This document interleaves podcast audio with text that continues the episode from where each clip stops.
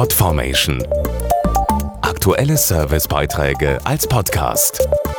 Regelmäßige Infos aus den Bereichen Service und Tipps. Auto an der Ampel mal eben eine SMS getippt, mit Flipflops hinters Steuer gesetzt oder nicht bezahlt, weil der Parkautomat kaputt ist. Ist das jetzt alles verboten oder vielleicht sogar erlaubt?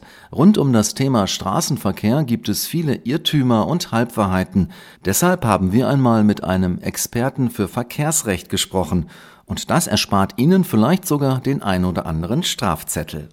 Telefonieren ist am Steuer nur über eine Freisprecheinrichtung erlaubt, aber darf ich während der Fahrt auch eine Nummer wählen oder das Handy-Navi einschalten? Sebastian Asshoff ist Partneranwalt von Roland Rechtsschutz und weiß das. Nein, Autofahren ist es verboten, das Navigationsgerät oder irgendeine andere Funktion des Smartphones während der Fahrt zu bedienen. Zwei Ausnahmen gibt es aber. Bei ausgeschaltetem Motor und wenn das Smartphone in einer Halterung steckt, darf zum Beispiel auch das Navigationsgerät bedient werden. Wer aber auf dem Handy rumtippt, auch mit Halterung, muss mit einem Bußgeld von 100 Euro und einem Punkt in Flensburg rechnen. Passiert ein Unfall, greift möglicherweise auch der Versicherungsschutz nicht mehr. Der Sommer naht. Wie sieht's aus mit High Heels, Flipflops oder Barfuß am Steuer? Verboten ist das laut der Straßenverkehrsordnung nicht. Das Gesetz schreibt jedoch vor, dass der Fahrer immer vernünftig bremsen, also die Pedale kontrolliert und kräftig treten können muss.